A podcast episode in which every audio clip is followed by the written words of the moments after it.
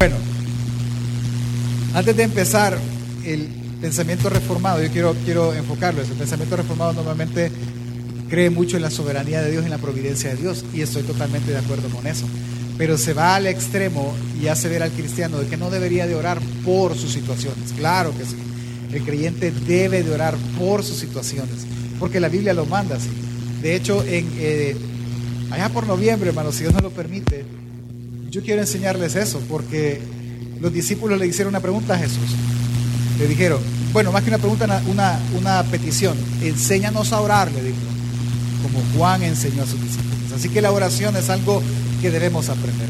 Pero mi punto es, hermano, hoy quiero que usted salga de aquí orando, porque Dios milagrosamente cambia su situación y lo vamos a hacer al final. Empecemos. Evangelio de Juan tiene un propósito. Cuando usted lea Juan, usted va a leer Juan con esos lentes. ¿Cuál es? Juan capítulo 20, versículo 30 al 31. Es uno de los libros que pone por qué fueron escritos. Dice el autor, hizo además Jesús muchas otras señales en presencia de sus discípulos, las cuales no están escritas en este libro. Pero estas se han escrito para que creáis que Jesús es el Cristo el Hijo de Dios, y para que creyendo tengáis vida en su nombre. Quiere decir que cada cosa que usted lee en Juan tiene un solo propósito, y es que usted se dé cuenta que Jesús es el Cristo, que Jesús es el Salvador, es el Hijo de Dios, y que una vez usted pueda creer en Él, Él otorgue vida eterna. Ese es el propósito de Juan. Ahora, Juan en sus primeros 12 capítulos, él va a poner una serie de enseñanzas, una serie de milagros, señales de Jesús, con ese propósito y muchos más. Pero el propósito principal es ese. Ahora, Juan es complementario a los evangelios sinópticos. ¿Cuáles son estos evangelios? Mateo, Marcos y Lucas. Esos tres evangelios toman por base Marcos para ser escritos. Pero Juan vio estos tres evangelios y él aportó más en su evangelio, además de lo que Juan tenía. Así que este es, lo, lo, llaman como el evangelio complementario a los demás o el que da mayor detalle en algunas cosas. Sabiendo eso, vamos a estudiar rápidamente del 2 al 12. Hay por lo menos 6, 7 señales ahí, de las cuales solo vamos a estudiar una. Y las demás las vamos a mencionar porque yo quiero que usted lleve la secuencia de todas esas señales y el propósito. Acompáñeme al capítulo 2. Juan presenta a Jesús capítulo 1 y en el capítulo 2 él va a empezar a hablar de una señal. Dice que ellos fueron a Galilea. Acompáñame, versículo 1 y 2 dice, al tercer día se hicieron unas bodas en Caná de Galilea y estaban ahí la madre de Jesús fueron también invitados a las bodas Jesús y sus discípulos.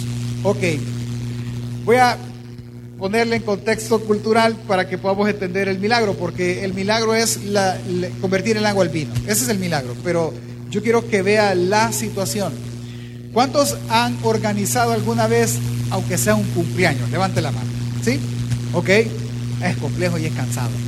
Eso de estar pensando, echarle más agua a la horchata y tráete una libra de azúcar más para que alcance. Y cortar los niños, porque solo un pan de caja de sándwich hicimos. Es que hay como 30, cortarlos a la mitad es un estrés, ¿sí? Y de repente está el pastelito, ¿verdad? 40 niños y el pastelito para 20. Y usted llama, se invitó a Mario Girola, Mario Girola, Mario Girola, usted tiene que estar de 2 centímetros de ancho. Y Mario está midiendo, cortando para que alcance para todos. Es un estrés.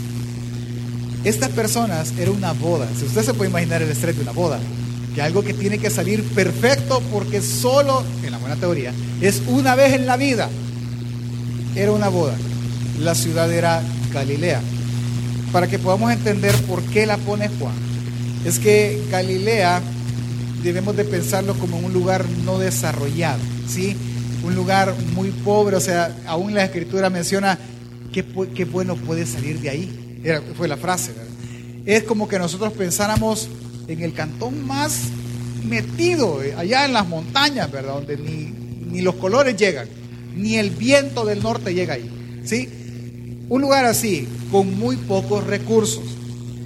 En un lugar así había una boda a la cual Jesús fue invitado. 3 y 5, versículos 3, 4, 5. Y faltando el vino, la madre de Jesús dijo, no tienen vino. Y Jesús le dijo, ¿qué tienes conmigo, mujer? Aún no ha venido mi hora. Y su madre dijo a los que servían, haced todo lo que él les dijera. Ok, viene muy por, porque la madre de Jesús se mete, muy probablemente que haya sido alguien allegado a ellos. Porque no solo fue Jesús, no solo fue su madre, sino algunos discípulos que él ya había eh, escogido en el capítulo 1. Ahora bien, viene la mamá y le dice, mira Jesús, no hay vino. Es como cuando en la piñata ya no hay fresco, se acabó. ¿Qué va a hacer usted? Usted va a rebuscarse porque sus invitados tengan el fresco. Pero este, este es una boda. Esto aquí es grave que no haya vino. ¿Por qué María tuvo el, no el descaro, verdad? Pero ¿por qué viene y le dice a Jesús? Ah, porque Mateo nos narra, y Lucas y Marcos, que ella vio muchas cosas supo muchas cosas que había guardado ella en su corazón. Ella sabía quién era él, quién era el hijo que tenía. Y le dice a ella, mira, ayúdales. Yo quiero que entiendas, una situación difícil para la boda, para los novios. Ellos iban a quedar mal porque no hay vino. No pueden atender a sus invitados y si hay algo que el judío hace es atender bien. No pueden dejarlo así. Y le dicen a Jesús, ya no hay vino. Lo que le está diciendo en otras palabras es, solventa la situación. Eso es lo que te pide. Viene, le dice a las personas, háganle lo que él quiere, lo que él les diga. Y Jesús solo oye de su madre decir, ayúdales, que la situación es incómoda. Es una situación básica, nadie se está muriendo, pero es una situación difícil e incómoda para los anfitriones. Viene Jesús y dice el capítulo 2, eh, versículos 6, 7 y 8, y estaban ahí seis tinajas de piedra para agua, conforme al rito de la purificación de los judíos, que cada una de las cuales cabían dos o tres cántaros. Jesús le dijo, llenad esas tinajas de agua y las llenaron hasta arriba. Entonces les dijo, sacad ahora y llevadlo al maestro sala y se lo llevaron. Bueno, veamos de nuevo. Estas tinajas de piedra era el agua que los judíos ocupaban para lavar los pies de los invitados. Porque recuerde, era, era eh, calles polvosas, pues, más en Galilea, ¿verdad? Todavía menos recursos. La atención de los invitados es, venga, te voy a, para que entres tranquilo, te voy a limpiar los pies, te vamos a lavar. Para eso eran esas eh, e-, esos lugares. Ahora, esas tinajas de piedra. Cada tinaja de piedra podría albergar hasta 100 galones. Piense usted llenar, llenar 6. ¿Sí? Para que haga un poco ahí la conversión, eran, en total eran alrededor de 158 galones lo que ellos pudieron llenar que equivale como a tres barriles más o menos. Estos fulanos llenaron tres barriles de agua, por así decirlo. Y cuando terminaron de llenar, Jesús les dijo, bueno, llévenselo al maestro Sala. Se lo llevaron. ¿En qué momento cambió? No sabemos. No sabemos si lo que ya estaba ahí era vino o, o, cambiaba en el camino. No lo sabemos. No es el caso. Cuando el maestro Sala lo prueba, él prueba vino y ya no agua. el milagro es, yo llené de agua yo saco y yo entregué vino. ¿Cuándo cambió? No sé, pero cambió. Vea conmigo, del 9 al 12. Cuando el maestro Sala probó el agua hecha vino sin saber él de dónde era, aunque sabían los sirvientes que habían sacado el agua, llamó al esposo y le dijo, todo hombre sirve primero el buen vino, y cuando ya han bebido mucho, entonces el inferior, mas tú has reservado el buen vino hasta ahora. Vea el 11 y 12. Este principio de señales hizo Jesús en Caná de Galilea y manifestó su gloria y sus discípulos creyeron en él. Después de esto descendieron a Capernaum él, su madre y sus hermanos y sus discípulos y estuvieron ahí no muchos días. Ahora, ¿qué es lo que vemos acá? La, escena es muy simple, ¿verdad? ¿Había vino? Pues no, no había vino, ese, ese es nuestro problema actualmente. Y después sí hay vino hay un proceso, hay una narrativa y lo que vemos es que Jesús hizo que si hubiera vino, Jesús cambió la situación milagrosamente. Eso fue lo que hizo. ¿Cuál es el punto en la historia? Es que hay una boda, hay una situación difícil o, incómoda que solventar. Pero Jesús vino y transforma esa situación según su deseo. El deseo de Jesús no es simplemente que la gente tome vino. El deseo de Jesús es que los discípulos que él acaba de escoger crean en él como el enviado de Dios, que es lo que justamente pasa. Los discípulos ahora tienen una idea de que él es el Mesías porque ese es el propósito de Juan. Ellos inician a creer ellos no están maravillados en el vino. Ellos están maravillados en quien hizo la obra de convertir el agua en vino. Y eso es lo que Juan quiere que vean. Juan no quiere que usted y yo nos enfoquemos en que cuando Jesús o Dios transforme la situación difícil que tenemos milagrosamente, Él no quiere el enfoque en la obra, sino en el que la hizo. Para que nosotros creamos en el primero. Ahora bien, cuando Juan empieza a escribir estos relatos, el pueblo empieza, él, narra que el pueblo, la audiencia que él tiene es una audiencia un poco cerrada. Son judíos, pueden ser griegos también. El propósito de él es que ellos vean que las señales que Jesús hizo representaban que él era el Mesías. Daban a entender eso. Cuando ellos debían de ver las señales, ellos debían de creer en Él. Curiosamente, acompáñenme en su Biblia, por favor, en el Evangelio de Juan. Vean lo físico o vean en su teléfono. Yo quiero que usted vea algo.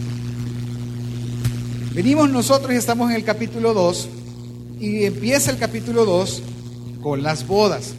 ¿Sí? Y se da el milagro de las bodas. Luego Jesús va a Jerusalén, está en Jerusalén, él enseña, se encuentra Nicodemo. Pero en el capítulo 4 llega al punto de una mujer, la mujer samaritana. ¿Se acuerda de esa historia? A la mujer samaritana, Juan viene y al redactar el relato o lo, que él sabe de ese momento, él coloca un texto, que es el versículo 10. Y Juan dice y recopila estas palabras de Jesús. Y dice, si tú supieras quién es el que te pide agua, tú le pedirías a él. Entonces el punto es aquí.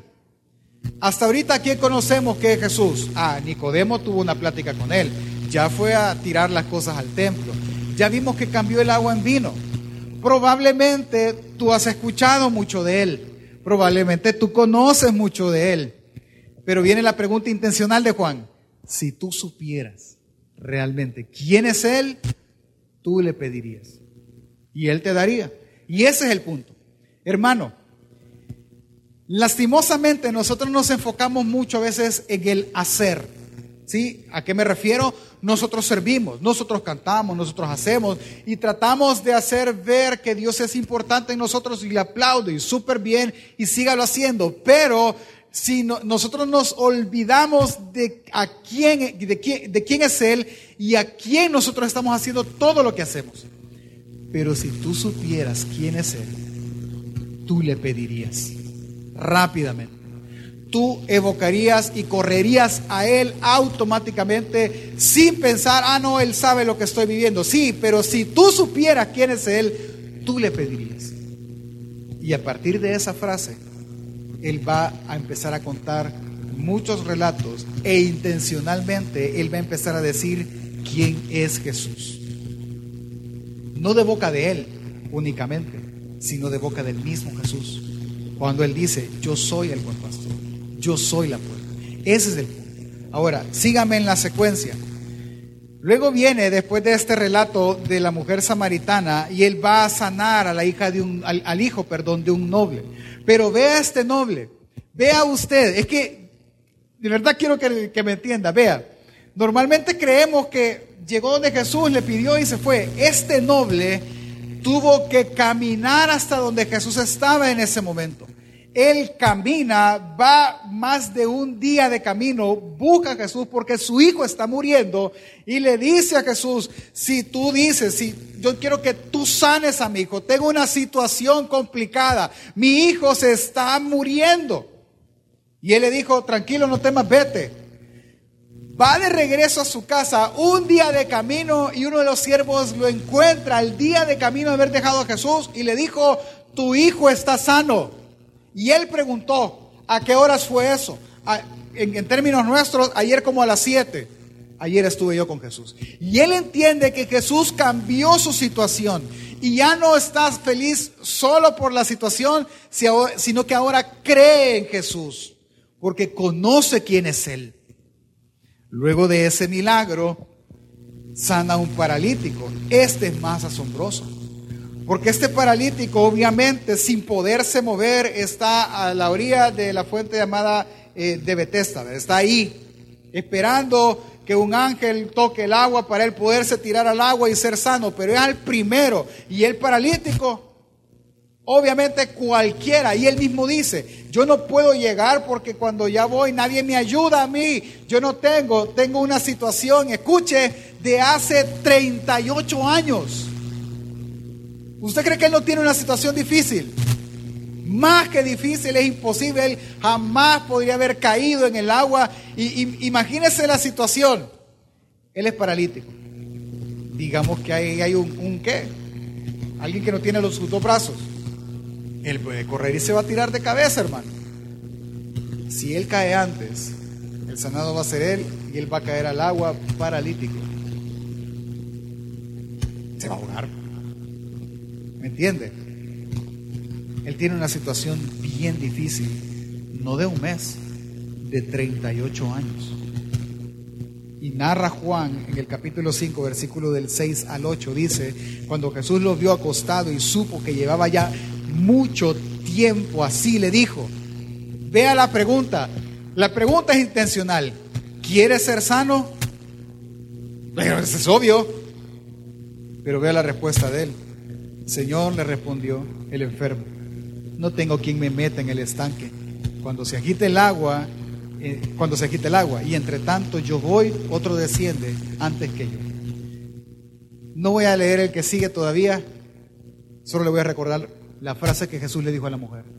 Si él supiera quién tiene enfrente, si tú supieras quién te está preguntando quiere ser sano, si tan solo tú supieras, ¿qué le respondió él? Hágase la pregunta. Jesús le hizo una pregunta. ¿Qué le respondió el paralítico? ¿Sí o no? Y no le dijo nada. Le dijo, no puedo ser sano. Nadie me ayuda a hacerlo. Tengo 38 años así. Jesús lo sabía. Y Jesús solo le dice, levántate, toma tu lecho y anda. Y la situación imposible de 38 años milagrosamente cambió. Alguien podría decir, este señor está totalmente olvidado por Dios. 38 años. Quizás quizás nació así. Y si no fuese así, digamos que tenía 58. Paralítico. Era imposible que su vida cambiara. ¿Cuántos después de 38 años hubieran dicho, ah, así voy a morir? Y hubieran dejado. Pero si tú supieras a quién tienes que tú le clamarías, tú le pedirías. Y que ese es el punto, hermano. Nosotros hemos dejado de creer en Él y dejamos de pedir.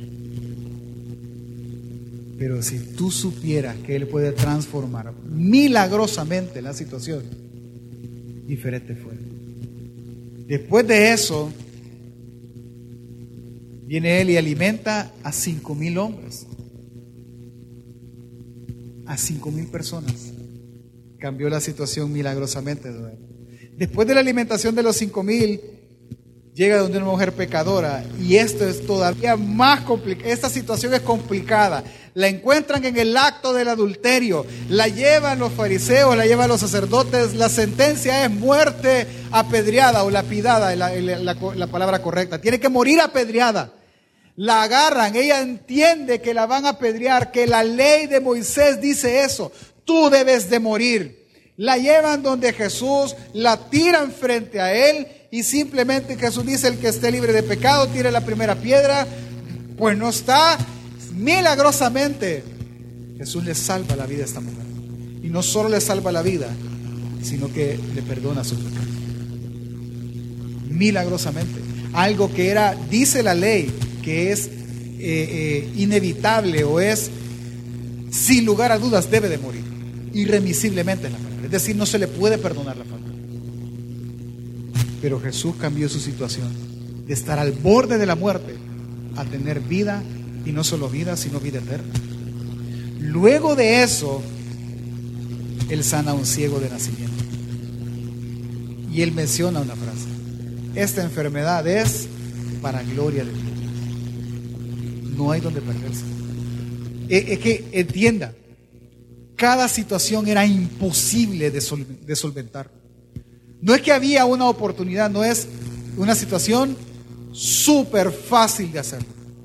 nadie podía hacerlo más que él. Esa es la situación, ese es el punto. Si tú supieras quién es él, tú le pedirías. Sana al ciego y la gloria de Dios se manifiesta. Y el, el último, antes de terminar el capítulo 12, es la muerte de Lázaro. Usted conoce la historia, Lázaro a quien él amaba. No es alguien desconocido, no es que se le fue de las manos a Jesús, no es que Jesús no quiso ir porque no lo conocía, lo amaba, es que la situación ya era fortuita. Hermano, se murió. El luto de Marta y de María, ¿quién lo iba a poder cambiar? Es más, se cree que Marta y María eran buenas amigas de Jesús. eran cercanas, porque rápidamente les quiero contar esto, cuando, ¿se acuerdan aquel relato donde dice Marta, Marta, afanada por esta vida? ¿Se acuerdan de ese relato? El relato es que Jesús llega, él, los doce discípulos y los 120 que le siguen. Y viene, Marta está turbada y afanada, ¿verdad? Pero ve el relato. Jesús está sentado como los maestros, ¿sí? Hablando. María está sentada, pero no solo está María, está un montón de gente oyendo enseñar a Jesús. Y Marta está haciendo los pancitos, sirviendo el caldo, el fresco, todo. Vea, ¿cómo estaba? Jesús está rodeado de gente. Y Marta tiene que interrumpirle y decirle, mira, y no te da cosa que esta María no me ayude. O sea, vea la frase. O sea, e, es una frase en confianza. Ese es el punto. Porque los amaba. Jesús los amaba y tenían esa confianza. Y el que, el, el que al que yo amo, el que me ama, en el que tenemos una buena relación, en el que me va a ayudar siempre porque somos amigos. Dejó morir a mi hermano. Ese es el reclamo de ellas. Si tú hubieras venido, él no hubiera muerto. Llega María, María, el, maestro te llama y va corriendo y le dice, si tú hubieras estado aquí, mi hermano no hubiera muerto. Ellas están diciendo, Jesús, es por gusto, esta situación no va a cambiar, el luto no va a cambiar, todo el mundo llora, hasta tú estás llorando. Esto es imposible. Y él le dice, no te he dicho que si crees, verás la gloria del Señor. Es que si supieran a quién tienen delante. Lázaro ven fuera y milagrosamente el luto cambió en alegría, milagrosamente. Entonces, hermano, si tú supieras a quién tienes delante, si tú supieras quién es Él, tú le pedirías. Y Él te daría. Es que entiendan, cada una de estas actividades juntas solo confirman una cosa, que Él es el Cordero de Dios, que Él es el buen pastor, que Él podría dar la vida por cualquiera, porque literal, cuando Él llega a resucitar a Lázaro, Él está respirando amenazas de muerte contra su vida. Y Él arriesga su vida por su amigo. Él es la puerta, Él es la luz del mundo. Él es todo, hermano. Eso lo veo en el texto. Pero veo también otra cosa. Vamos a ir aterrizando acá.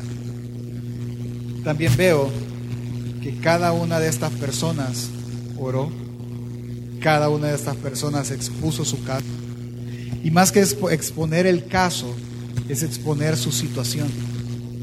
Es eso. El paralítico no expuso su situación. El, ciego está ahí, todos lo acusan de pecado. Marta y María fueron y reclamaron al maestro.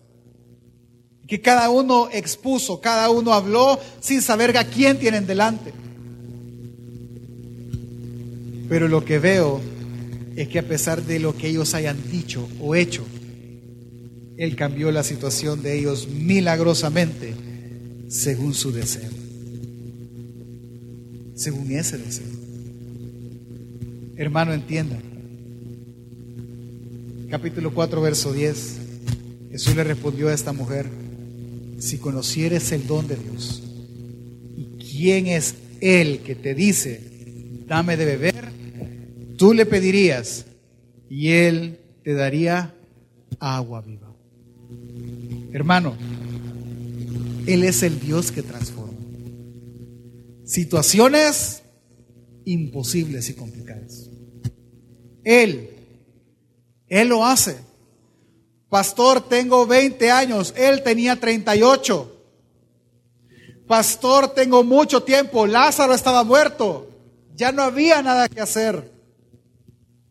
Es que si tú supieras que Él cambia la situación milagrosamente, tú le pedirías y Él te daría. Es que se nos olvidó se nos olvidó porque no entendemos la magnitud del Dios que tenemos. Nosotros nos asombramos en las obras que Él hace, pero se nos olvida asombrarnos en el obrador de eso. Adoramos la creación y olvidamos al Creador. Pero si tú supieras a quién tienes delante, tú le pedirías. Y Él te daría agua viva. Y de tu interior correrían ríos de agua viva y no tendría sed jamás.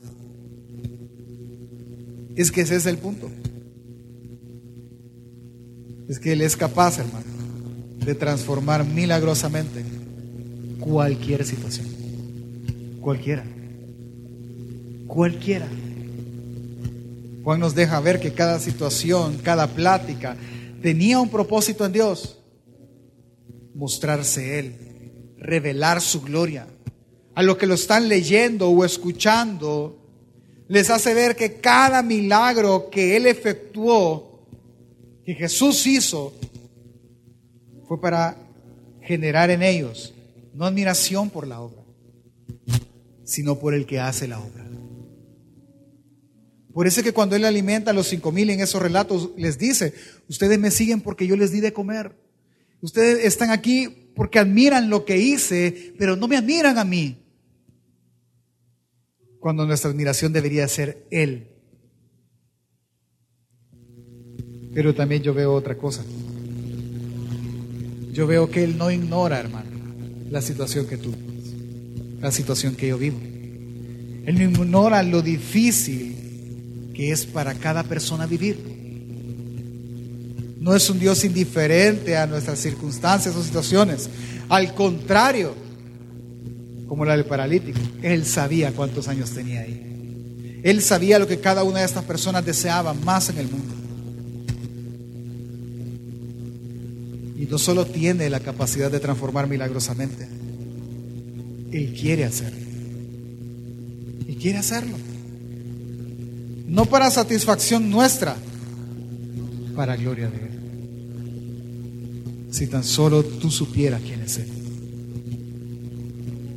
cada una de las personas que fueron objetos de su poder y gloria, cada una de ellas olvidó lo que Dios hizo y proclamaron quién era Él. Hermano, ¿quién es Él? El Cristo. ¿Quién es este Jesús? El Cristo, el Mesías Salvador. Por eso es que la primera parte del libro de Juan, del Evangelio de Juan, revela eso. Y la segunda parte revela su obra más grande. La transformación de una situación súper más grande que todas La peor situación que el ser humano afrenta, afrenta. ¿Qué es lo que el ser humano afrenta, pastor? Su estado de pecado en el que está lejos de Dios Padre. Por la situación que deberíamos de pedir principalmente es esa. Porque no sabemos quién es Él. Hermano, si nosotros supiéramos quién es Él, tú no vendrías con la cabeza abajo pensando que Él te va a juzgar porque sabrías que Él no vino a juzgar al mundo, sino que vino a salvar y dar una oportunidad antes de juzgar el mundo. Si tú supieras quién es Él, sabrías que el Padre lo envió a Él para que todo aquel que en Él crea no se pierda, sino que tenga vida eterna. Si supieras quién es Él, supieras que Él vino a dar luz al mundo, no para avergonzarnos a nosotros, sino para ver nuestro pecado, para buscar su perdón y para saber que nuestras buenas obras son hechas en Dios. Tú supieras que Él vino a buscar lo que se había perdido. Tú supieras que Él vino a darnos vida y no es una simple vida, sino vida abundante. Si supieras quién es Él, supieras que es necesario nacer de nuevo. Si supieras quién es Él, sabrías que Él, que de Él, Él, él puede saciar la sed más profunda o el hambre más terrible. Porque Él dijo que si bebieres de su agua no tendrías sed jamás. Y si comieres de su pan no tendrías hambre nunca. Es que cuando Él dice eso, Él quiere decir que, escúcheme, la sed que nosotros tenemos por cualquier cosa. Cuando Él dice esa frase, Él se la dice a una mujer que tenía cinco, ¿qué? Maridos.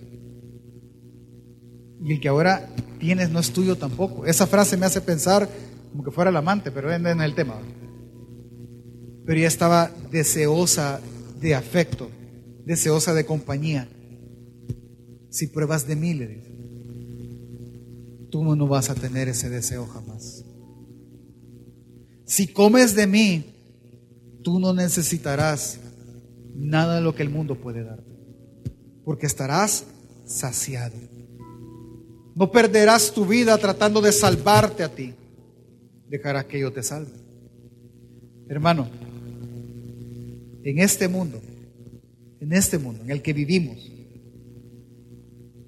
este mundo puede hacer algunas cosas, yo no lo voy a negar. Este mundo puede controlar por la gracia que Dios le ha dado enfermedades, las puede controlar. Él puede controlar enfermedades como el cáncer, la hipertensión, la diabetes, la insuficiencia renal, la fibrosis quística la esquizofrenia, el hígado graso, los nervios, la artritis.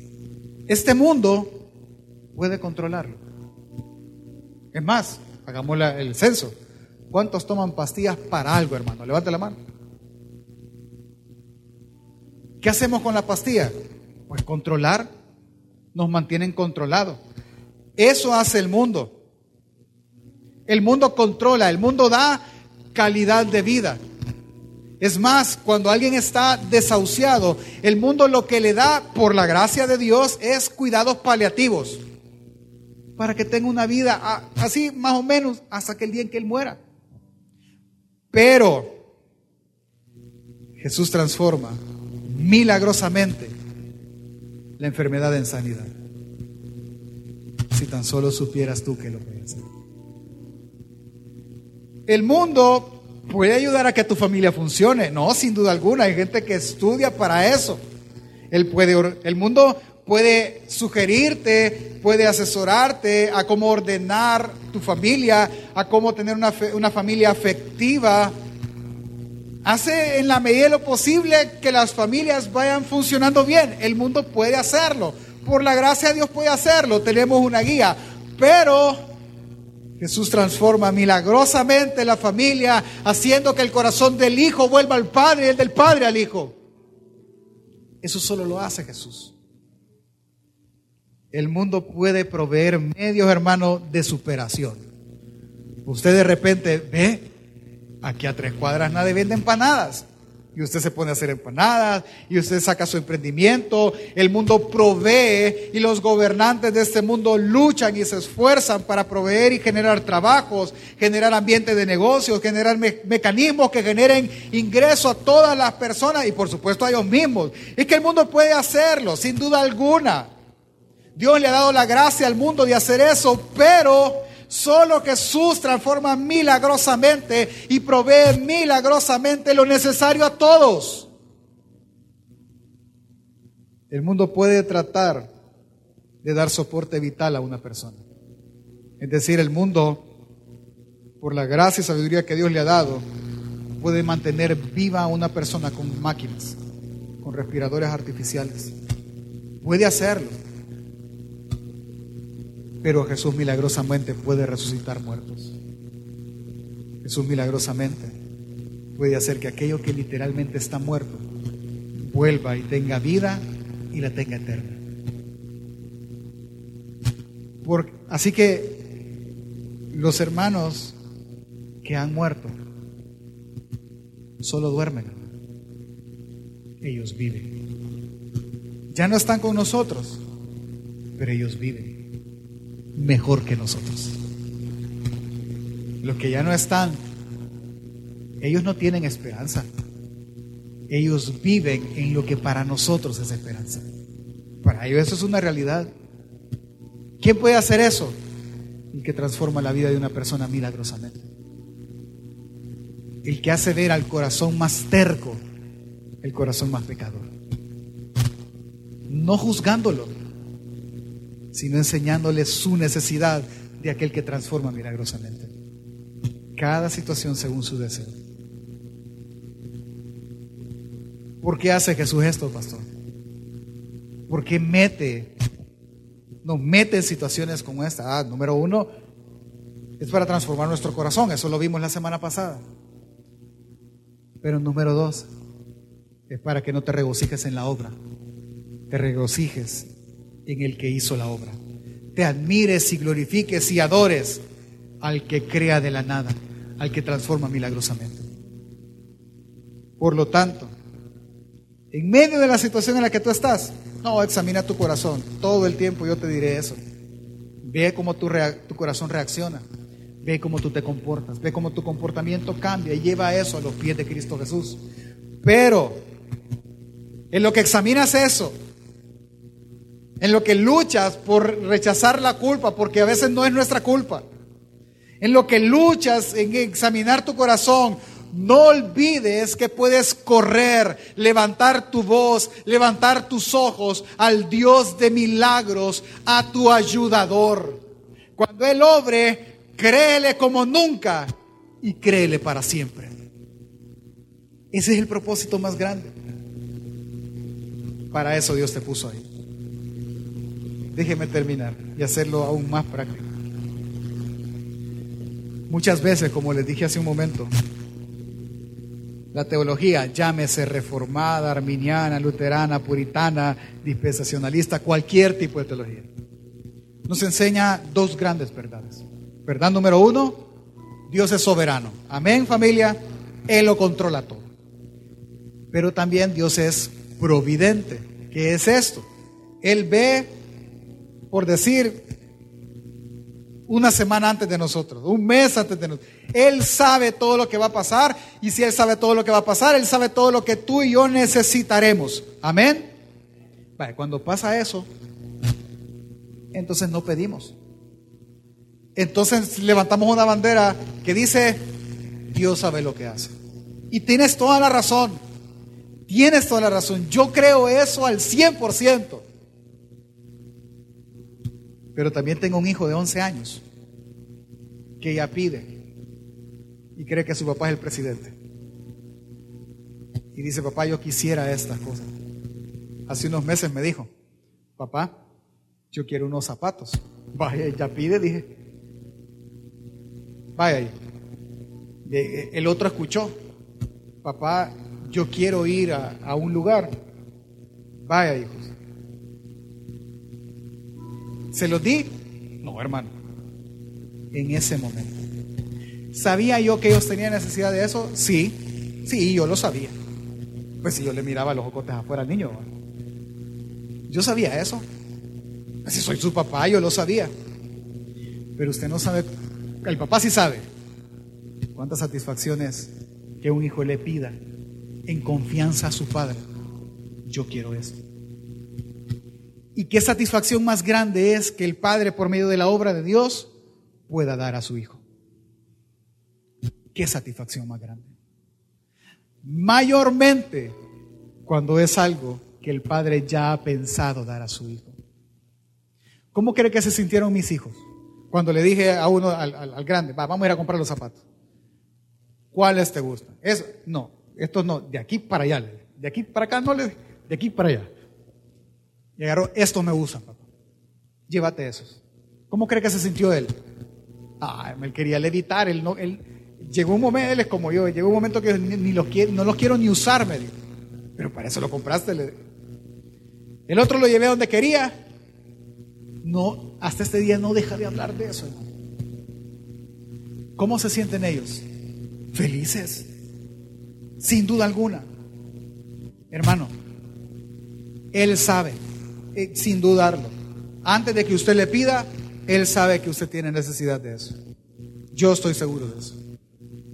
Pero Él dijo, pedid y se os dará. Busquen y hallarán. Llamen a la puerta y se les abrirá la puerta. Porque todo el que todo el que pide a él se le da, todo el que busca él encuentra y todo aquel que llama a él se le abrirá la puerta. Si tú supieras que él está pensando eso, hermano, le pedirías sin duda alguna. De eso trata esto. No tengas miedo. Es que me siento un pediche. Eres hijo, no tengas miedo. Él sabe, pero tú también sabes lo gratificante es que el hijo venga y en confianza le pida al padre. Tú también sabes cómo manipulan, cómo manipulan los hijos. Tú mismo quizás lo has hecho y le has dicho, yo sé que no merezco, padre, que nos compre pupusas, que nos compraste ayer, pero cómpranos ahora otra vez. Tú sabes que la manipulación no mueve al padre. Lo que lo mueve es el amor del Hijo. Hermano, como si Dios rogara por medio de mí. Si tú supieras a quién tienes por Padre, si tú supieras en tu corazón lo guardaras, que Él es el que transforma milagrosamente, tú le pedirías y Él te daría agua viva. Pídele. Él puede y Él quiere, según sus deseos. Pasarán 20 años, 11 han pasado de la enfermedad de nuestro hijo. Le pedimos con todo el corazón a Dios. Con todo el, llegará el día. Nosotros vemos lucesazos, hermano. ¿Eh? Antes comía un francés, hermano, y como lija, 3 ml, áspero en todo su cuerpo. Un dólar se come hoy, hermano. Nada. Antes comía chocolate ponerle la terapia al mono, se está ahogando. La caja entera de Choco nada. No abusamos, pero son destellos de la gloria de Dios.